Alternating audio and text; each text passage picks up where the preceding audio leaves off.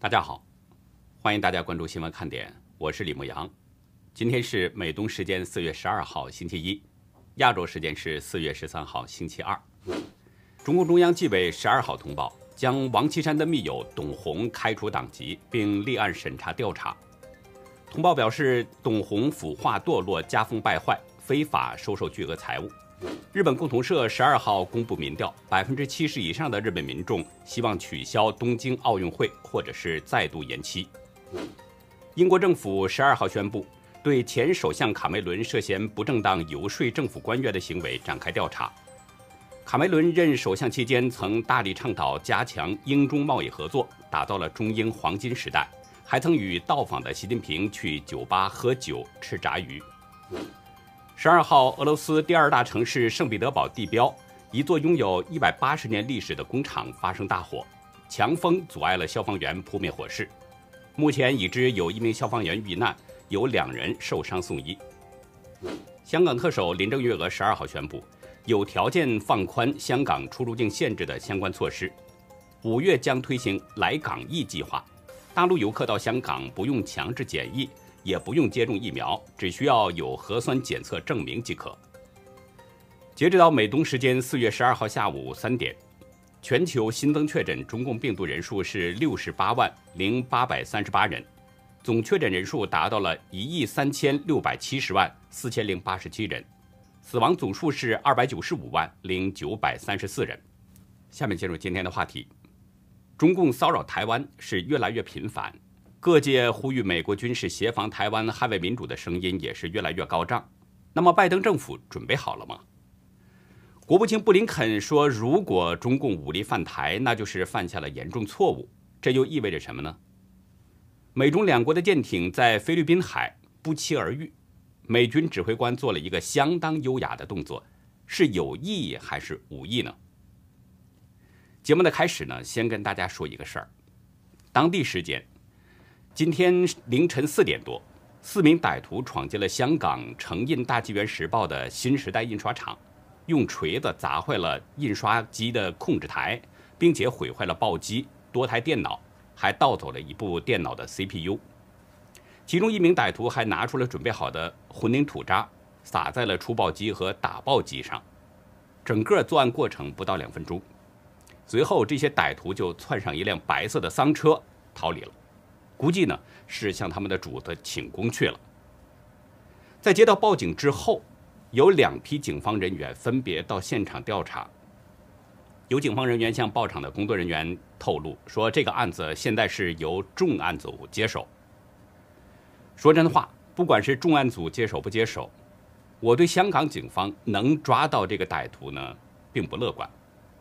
因为新时代印刷厂成立十五年来啊，多次遭到歹徒的破坏。但是没有一次能够抓到歹徒，因为那些歹徒就是中共雇佣的马仔，他们是受中共的指使的，所以才三番五次到报厂破坏。比如，二零一九年十一月十九号反送中运动期间，也有四名歹徒乔装成勇武抗争的学生，闯入到报厂行恶。这几名歹徒在工厂内泼洒汽油、点火之后，迅速的逃走了。还有二零一三年五月。歹徒两次企图闯入到印刷厂进行破坏，并且砸坏了工厂的铁闸门锁等等。还有再比如，印刷厂刚成立的两周，就是二零零六年的二月二十八号，当天晚上就有四名歹徒闯进到工厂进行破坏，把新买的价值一百多万元的印刷机给砸烂了。国际记者联合会当时就指出，是中共在幕后操纵的这一件事情。这么多的破坏事件，香港警方调查之后都没有结果，什么原因呢？我想大家都知道。自从中共控制了香港，香港的言论自由空间就不断的被收窄压缩，香港敢讲真话的媒体是已经越来越少了，而大纪元时报呢，却是不畏暴力胁迫，一直坚守正义良知，客观报道事实真相，这使中共和港府如芒在背，如鲠在喉。所以才屡次雇凶行恶，但是历史已经走到了天灭中共的这一刻，中共再怎么折腾都逃不开被解体的可耻下场。这不仅是民意，更是天意显现。所以我想对那些为了几个钱，甘愿受中共驱使的人呢，说几句话。人们都知道历史上有岳飞，也都知道岳飞被秦桧夫妇给害死了。其实这也是一个因果关系。在《说岳全传》里边记载啊，如来佛宣讲《妙法真经》当中呢，在莲台下听讲的一个女土福就不小心放了个屁，然后被如来佛的护法神大鹏金翅明王给啄死了。随后这个女土福就投胎到了王家，就是王氏，后来嫁给了秦桧。大鹏金翅明王转生成了岳飞，就是为了了结这段渊源。后来呢，秦桧夫妇终于是密谋害死了岳飞，但是岳飞却因此成就了菩提正果，而秦桧和王氏呢却非常惨，被铸成铁人，千百年来常跪在岳飞的灵前，而且受人唾骂。就是说呢，一个人做什么事儿，他都有因果报应。现在中共已经是恶贯满盈了，说不定哪一天就解体了。你砸毁一些机器设备，就根本阻挡不了中共解体的趋势。如果中共解体这一天出现了，那现在跟着中共作恶的那些人会面临什么下场呢？我不想说，我也说不出来具体是什么样的情况。但是我可以肯定的告诉大家，不会好，甚至可能会很可怕。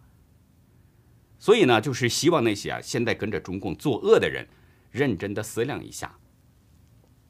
今天，中华民国国防部即时军事动态显示，中共的军机今天像疯了一样，连续二十五架次闯入的台湾的西南空域进行骚扰。记录中显示，中共两架次运八反潜机，一架次空警五百预警机，四架次歼十，四架次轰六 K，还有十四架次歼十六。先后进入了台湾西南防空识别区，这是中共军机单日骚扰台湾最多架次的一天。同时呢，秦共媒体披露了一段两岸空军的喊话音频，在台湾空军要求中共军机离开的时候，中共飞行员竟然说：“这里都是中国空域，你们很快就能适应了。”昨天，美国共和党参议员布莱克本在福克斯的节目中直言不讳地指出一个问题。中共是西恩的邪恶轴心，拜登政府必须坚定的捍卫民主。针对中共最近在台湾海域的一系列动作，布莱克本说，中共正试图建立帝国，就像当年的苏联一样，美国必须对此保持高度的关注。这位田纳西州的参议员表示，中共非常具有侵略性，对世界已经构成了一系列的威胁。中共在南海不断扩张野心。叫嚣攻打台湾，剥夺香港自由，打压西藏人，对维吾尔人种族灭绝，并且在全球各地实施债务外交等等。他质问中共这是要干什么呢？布莱克文指出，中共、俄罗斯、伊朗和朝鲜是新的邪恶轴心。他说：“我们知道中共非常激进，他们正在测试拜登政府。中共对美国国家安全的威胁，对整个世界的鲸吞。”使美国朝野深感不安，特别是中共在完全控制了香港之后，又对台湾蠢蠢欲动。布莱克本说：“我们需要记住，几代美国人都承诺要保护台湾。当我们保护台湾的时候，我们就发出了支持和保护民主的信号。不仅印太地区的盟友，而是全球的盟友都明白这个信号，甚至美国的敌人也明白，美国将坚定不移的。”捍卫民主。国务卿布林肯也表明了美国的真实想法：当中共对台湾军事攻击的时候，美国会让中共认识到这是严重错误。在昨天 NBC 的专访当中呢，布林肯被问到了一个各方都关心的问题。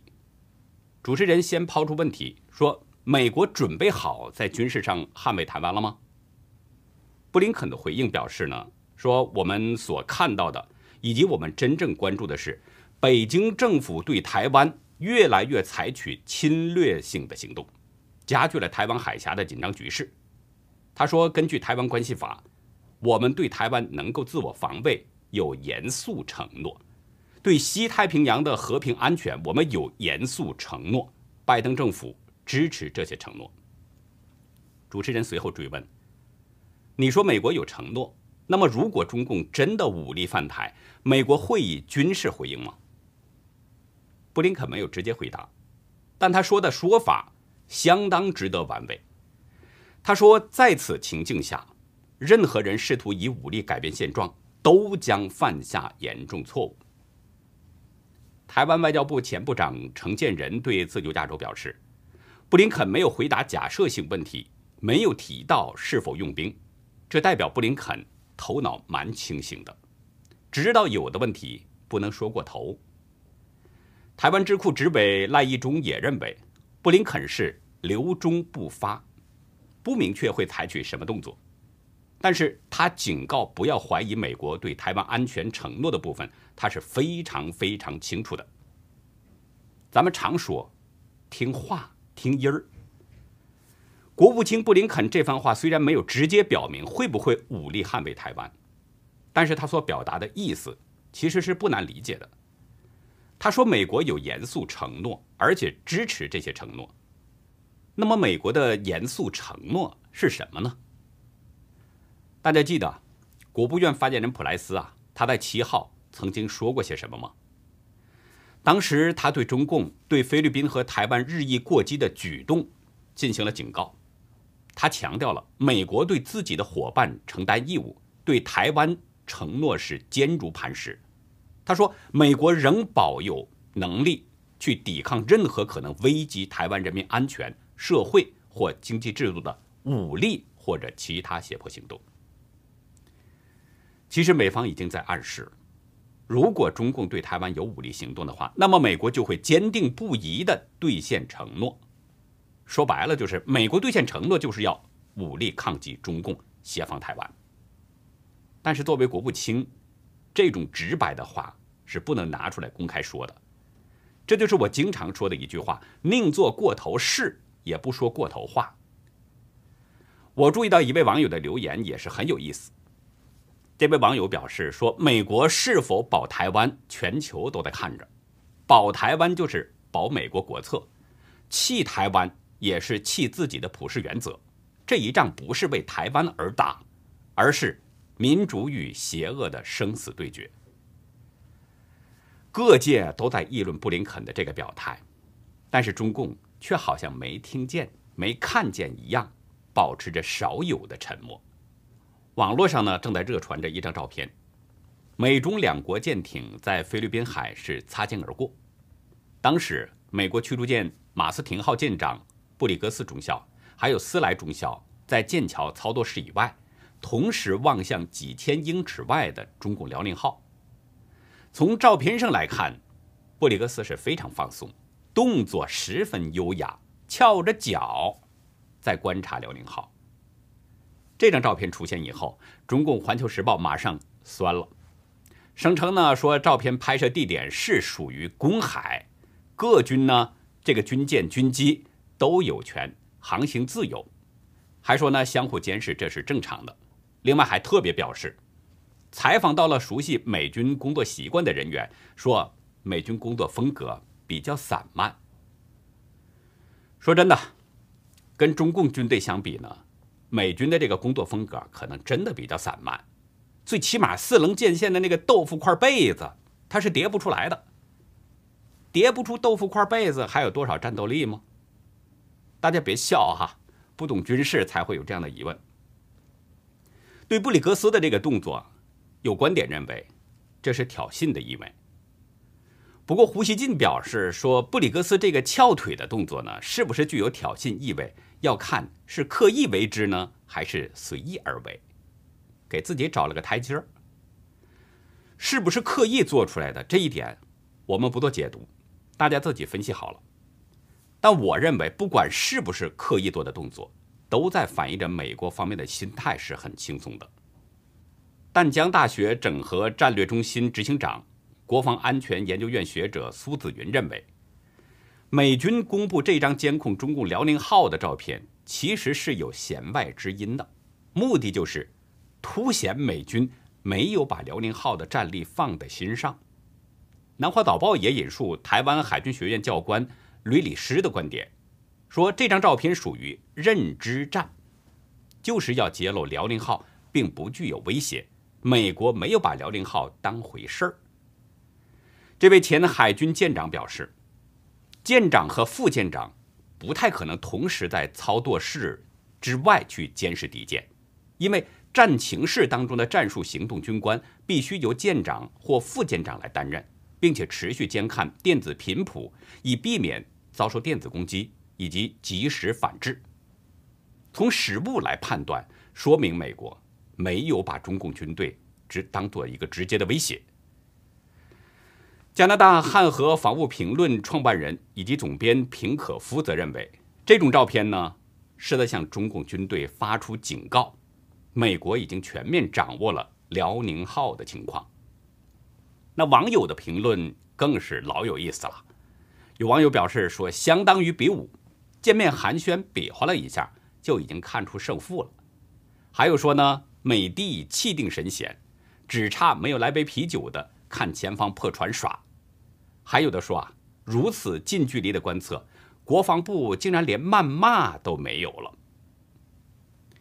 我们再来说说前国务卿蓬佩奥。国务卿蓬佩奥呢，估计可能最近要访问台湾了。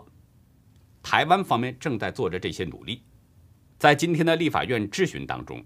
立委王定宇呢就问到了台湾外交部政务次长田中光这个问题，田中光谨慎地表示说，目前呢我们正往这方面努力。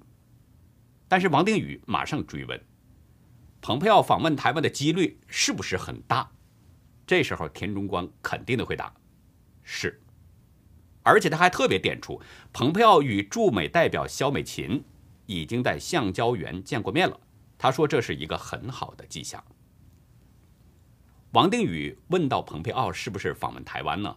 这是因为昨天啊，蓬佩奥在推特上晒出了一张照片，照片中显示呢，身穿生活装的蓬佩奥是一边下着象棋，一边享受着台湾的凤梨干推文中还说：“作为一个自由的拥护者，品尝一些台湾凤梨干将军。”这张照片贴出来之后。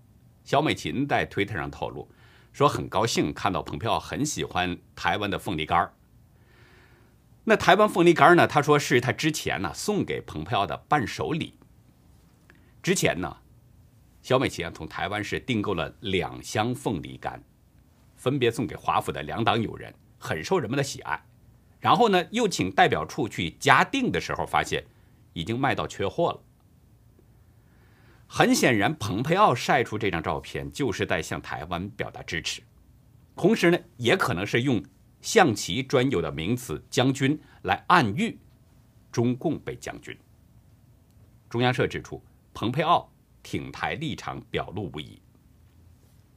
这个动作让胡锡进是酸酸的，说蓬佩奥这是作秀，还假装引述台湾的网友说：“从政时是标准政客。”在以后摇身成为政治掮客，另外还讥讽蓬佩奥是退休老人，已经没有政治影响力了。看了胡编这些说法，我只想笑。一个没有政治影响力的退休老人，你干嘛那么在意呢？竟然让胡编这么跳脚，这还真是有意思。我就想知道，如果蓬佩奥真的到访台湾了，那个时候胡编会什么样呢？如果蓬佩奥宣布参选二零二四年总统大选？胡边又会怎么样呢？如果蓬佩奥当选了二零二四年的美国总统，那个时候胡边又会是什么样呢？有位网友的评论那真叫经典。网友说：“赤匪的航母被盯得死死的，这就是美国版谈笑间强弩灰飞烟灭。”还有一位网友调侃说：“蓬佩奥有福气，享用台湾水果的美味。”也请记得，让所有合法的美国公民也同样都享有这样的福气，享用台湾水果的美味。的确啊，在这个美国的超市啊，纽约这边的超市，还真看不到这样的凤梨干，只有台湾的凤梨酥。不过这个凤梨酥的味道那也是美美的。昨天呢，有网友啊给我发过来一张照片。是北京德陵盘龙台公墓在三月份发出的一份告知单，其中显示呢说盘龙台公墓正在进行节约土地、生态安葬设计、建设和推广。告知单中说，德陵盘龙台公墓呢，将建设成以树葬为主，兼顾花坛葬、草坪葬等多种生态安葬形式，将对这个公墓分批次、分步骤进行改造，倡导绿色祭扫。告知单中明确指出，您所购买的墓地呢，服务期满之后，请自行将骨灰迁出德陵盘龙台公墓区。如果不迁出的话，那么德陵盘龙台公墓将对骨灰自行处理。通读这个告知单的内容啊，我才明白公墓的真实用意。公墓呢是在用这样的方式迫使人们做出选择：你要么花钱把亲人的骨灰树葬、花坛葬，或者是草坪葬。盘龙台公墓把这些统称是生态安葬。另外还有一种选择就是，如果家属不肯花钱的话，那就把亲人的骨灰迁出墓地。大家是不是注意到了？在清明节期间呢，网络上有不少天价墓地的消息。网络上有这么一篇网文，作者的父母呢前往西安蓝田县白鹿原墓园去扫墓，看到了墓园的温馨提示。提示中表示说，购买墓地已经满了二十年或者是临近二十年的亡人家属，到管理处去缴费，一次必须缴纳二十年的费用，逾期不交就按照。无主墓穴处理。网友在文中写道：“温馨提示一点也不温馨，一次必须缴纳二十年的费用，逾期不交，亲人的安身埋骨之所将按无主墓穴处理。至于骨灰，自然也一样被无主处理了。”文中表示，回想当年买墓地的时候，一个墓是六千元，现在的管理费已经是当年的两倍。这一代儿子。二十年交一万两千元，以后的孙子的负担是不是要乘以五呢？那孙子的孙子呢？没事儿，网友说怕你没钱，他们已经想好了套路。该陵园市场部负责人说呢，这个行业特殊，贷款不会贷给本人。如果客户五十岁、六十岁，他的儿女可以作为贷款人；如果客户是七十岁、八十岁，他的孙辈可以作为贷款人。这个墓园还真是体贴，已经提前想到了，不能把这个款贷给本人。网友慨叹呐，说人呐是不是太惨了？